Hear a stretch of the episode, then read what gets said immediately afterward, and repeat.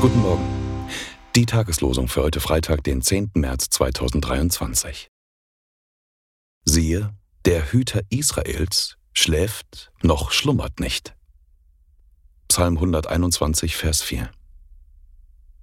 Alle eure Sorge werft auf ihn, denn er sorgt für euch. 1. Petrus 5, Vers 7. Die Losungen werden herausgegeben von der Evangelischen Brüderunität Herrn